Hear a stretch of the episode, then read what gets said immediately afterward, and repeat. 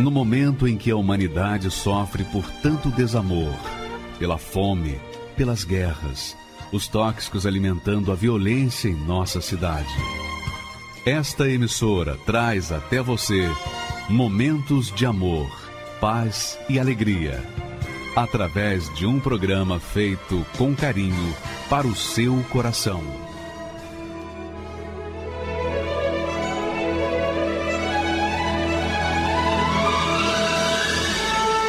E agora, com você, a Palavra Amiga do Bispo Macedo.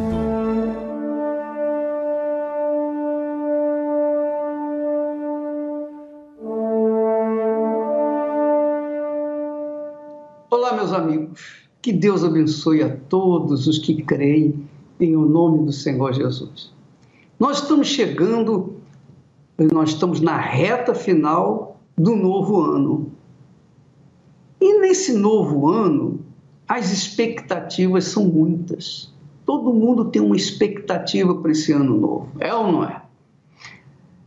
Eu queria que você entendesse uma coisa. Todas as vezes que chega essa época, todas as pessoas, inclusive os seus filhos, os filhos dos seus filhos, todas as novas gerações, acalentam consigo uma nova expectativa no ano novo. Ano novo, vida nova, é o que se fala. Mas nem sempre é assim, ou quase nunca é assim. Normalmente é ano novo, vida pior do que a anterior. Mas por quê? Por que, que às vezes as pessoas fazem votos às entidades, vão às praias, tomam banho, mergulham em sete ondas, vestem-se de branco. Enfim, as pessoas fazem das tripas coração juramentos, promessas para mudar e chega o ano novo, começa tudo de novo. As dívidas. Ah, eu vou zerar minhas dívidas, vou entrar esse ano novo sem dívida, mas chega no final do ano, novamente dívida. Eu queria falar com vocês o que que Jesus falou. Jesus deu uma dica de como a gente pode mudar de vida, de como a gente pode virar o ano e viver uma vida nova de verdade. Você que tem vivido uma vida velha.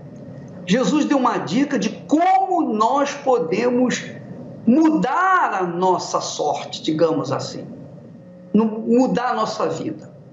Você quer? Você quer saber como que ele falou? Por favor, coloca na tela. Jesus disse: Ninguém pode servir a dois senhores, porque ou há de odiar um e amar o outro, ou se dedicará a um e desprezará o outro. Não podeis servir a Deus e a Mamon. Bom, Deus a gente já sabe, é o Deus de Abraão, de Isaac de Israel. Mas Mamon, Mamon não é só Baal, não. Mamon não representa só o dinheiro, não. Mamon representa tudo, tudo, qualquer coisa que é colocado em primeiro plano na nossa vida. Por exemplo, você coloca a sua vida em primeiro lugar, então você é o seu mamão. Você coloca a sua família em primeiro lugar, então a sua família é o seu mamão.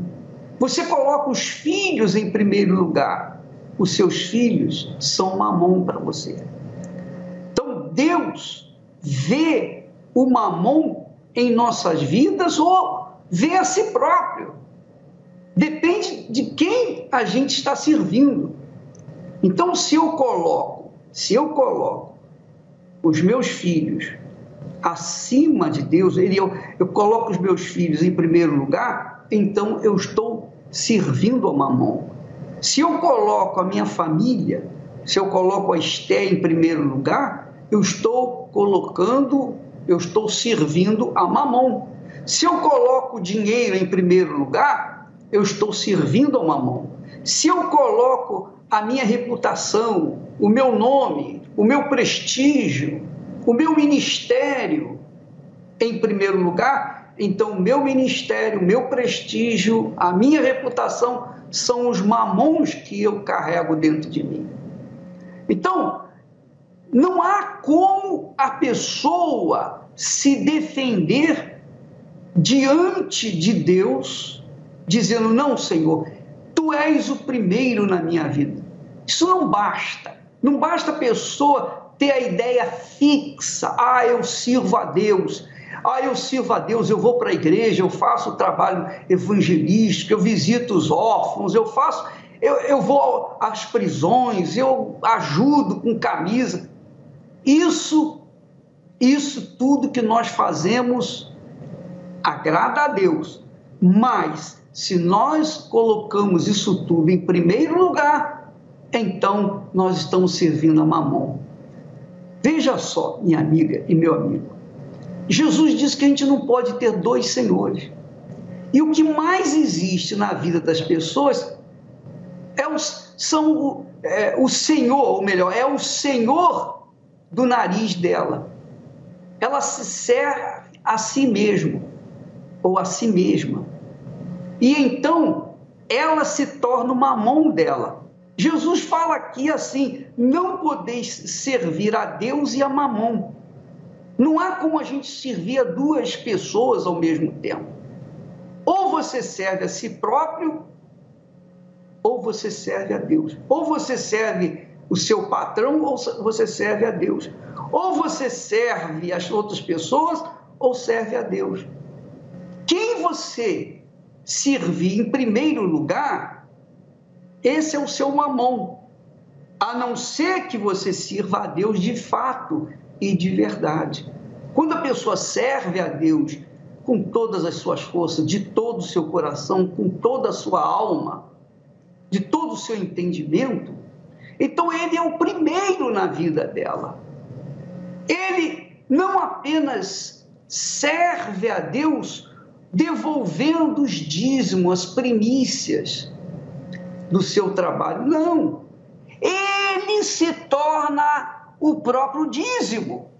Ele é o dízimo em casa, no trabalho, na família, na igreja, onde quer que ele estiver, ele é o próprio dízimo, porque ele serve a Deus 24 horas por dia. Ele não serve a Deus um, 20 horas por semana. Ele não serve a Deus 24, 24 horas durante a semana. Ele não serve a Deus 23 horas por dia. Não, ele tem que servir 24 horas por dia. Porque ele deixou de ser dono do seu nariz, senhor do seu nariz, para ser servo do Altíssimo. A alma dele deixou de ser dele para ser de Deus, para servir a Deus. Então ele é o próprio dízimo, ou ela é a, o próprio dízimo de Deus. Quando uma pessoa serve a Deus de verdade, com todas as suas forças, ela serve a Deus na sua casa, no seu trabalho, na igreja. Quando ela vem na igreja, ela dá continuidade ao serviço a Deus. Mas ela serve a Deus quando ela está na sua casa, no seu lar, com a sua família. Ela serve a Deus honrando a sua família, dando o melhor para a sua família. Ela serve a Deus quando ela trabalhando dá o melhor no seu trabalho para ganhar o seu salário no final do mês. Ela faz o melhor, o melhor, porque ela é serva de Deus. Ela é serva do Deus Altíssimo.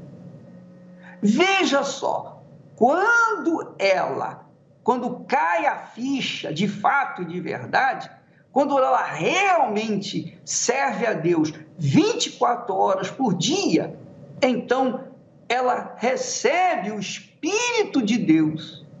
Ela é honrada pelo próprio Deus, porque ela é serva, então ela é honrada pelo próprio Deus. Veja o que Jesus acrescenta a essa palavra. Vamos ler. Jesus diz assim: se alguém me serve, se, se alguém me serve, é servo. Só serve a Jesus quem é servo. Se alguém me serve, siga-me.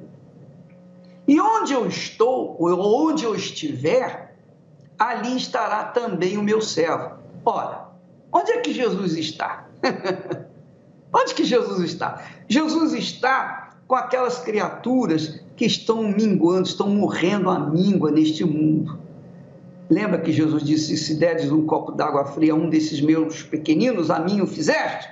Mas bem, estive preso e me visitaste?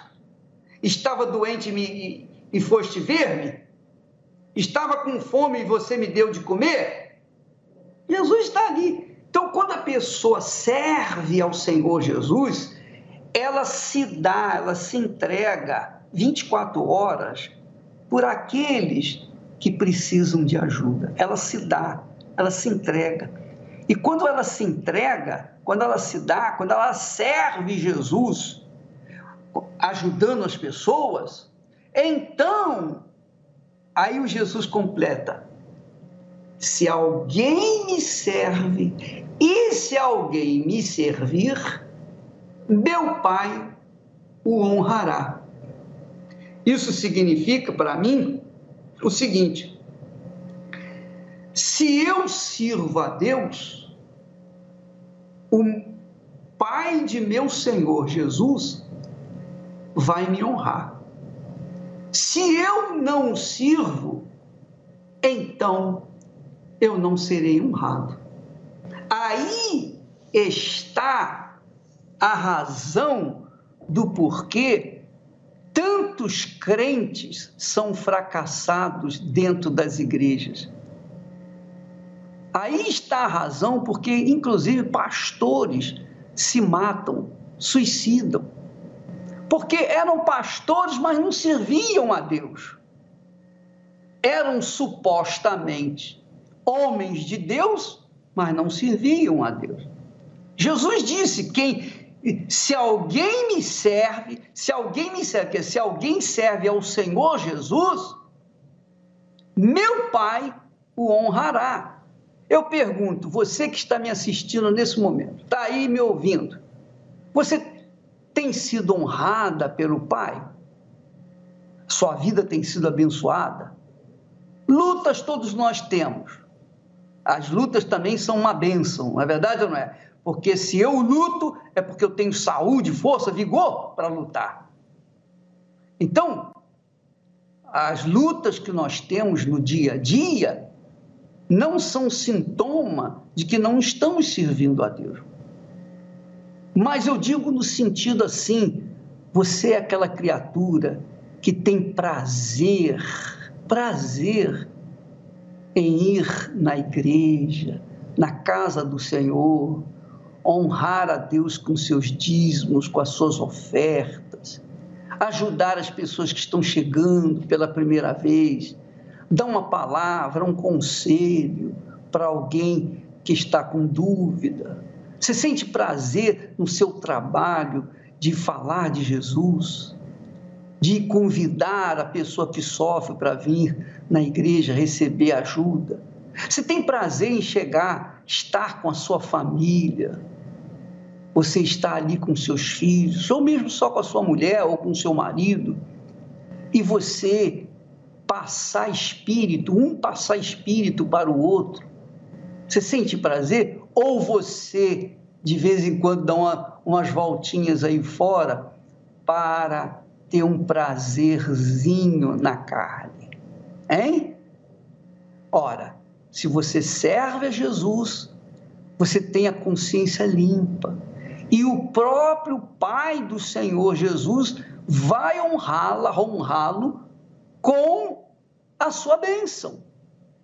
Porque se há alguém que honra ou que tem que honrar o servo, é o Senhor do servo. Não são os homens, não são as pessoas, não é o povo. Quem honra o servo ou a serva de Deus é o próprio Pai de nosso Senhor. Se eu estou servindo ao Senhor Jesus, o Pai dele, que é o meu Pai também, vai me honrar. Agora, se eu não estou servindo, então que, que eu posso esperar da vida? A minha vida será insossa, amargurada, triste, fracassada. A minha vida será cheia de tormentos, depressão e tudo mais. Então, minha amiga, esse versículo aí complementa o versículo anterior. Ninguém pode servir a dois senhores. Se alguém me serve, siga-me. E onde eu estiver, ali também estará o meu servo. E se alguém me servir, muito legal isso. Olha, eu tenho a minha consciência limpa, tranquila, de ser servo de Deus. Não é porque eu sou bispo, nada disso. Não é porque eu prego o evangelho, nada disso. Eu sou servo do meu Senhor Jesus, porque 24 horas por dia os meus pensamentos estão focados nele, em como servi-lo melhor. Que que ele, que que uma vez eu já orei e tenho orado, meu Deus, o que, que o Senhor quer de mim? Me ensina, me diga o que, que o Senhor quer, qual é a tua vontade para a minha vida, para que eu possa fazê-la, executá-la. Eu não posso executar uma vontade que eu não conheço. Então eu quero agradá-lo. Então o Senhor me diga o que, que o Senhor quer. Então os meus pensamentos estão focados na palavra de Deus. Se você é serva, é servo do Senhor Jesus, então o Pai dele vai honrar você, ou honrará você. Agora você diz que é serva, servo durante anos a fio, 20, 30, 40 anos na igreja, você diz que é serva, mas você não foi honrada ou honrado. Então, é porque você não é servo. Desculpa ser tão franco, tão direto, mas essa é a realidade. Eu não estou inventando isso, eu estou é, apenas repetindo a palavra que o meu Senhor falou.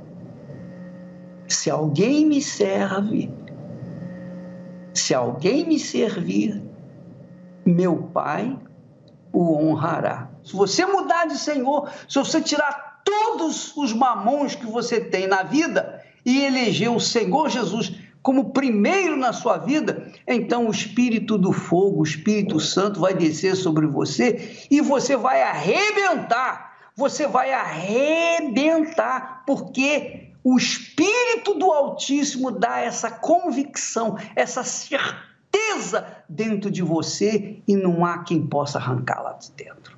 Graças a Deus. Se você quer ganhar saber perder.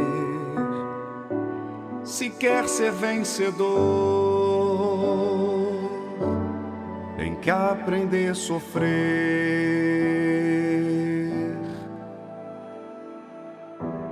O caminho é estreito que te conduz para a vida, mas a porta larga não te traz prazer. Eu te dei a fé para você lutar, como dei seus pés para você andar.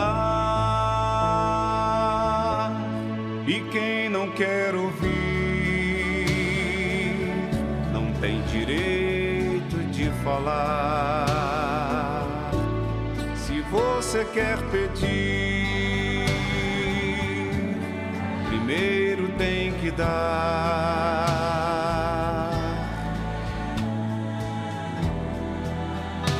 Semente boa numa terra fértil nasce, e se bem regada vai frutificar.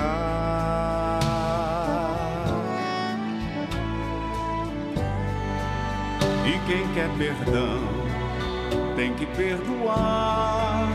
Quem quer ser amado, aprenda a amar.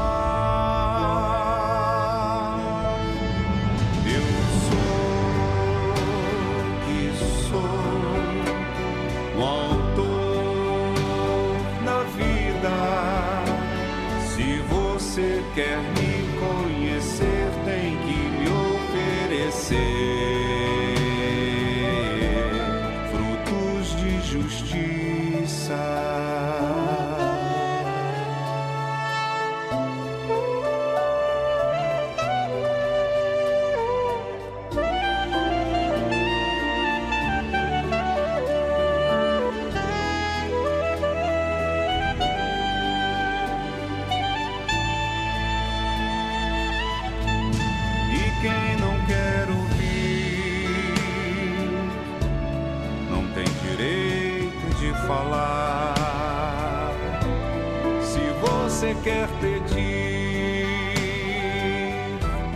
primeiro tem que dar. Meu nome é Bruno, tenho 33 anos, sou empresário e o meu Egito foi. Com 13 anos de idade, eu já era obrigado, já me vi obrigado a trabalhar e ajudar o meu pai na feira livre porque nós tínhamos uma, uma vida muito difícil. A gente realmente trabalhava para se sustentar, não tinha nenhum tipo de regalia, era uma vida muito dura. Então eu me via naquela situação de ver o meu pai trabalhando tanto, eu tinha que ajudá-lo de alguma maneira.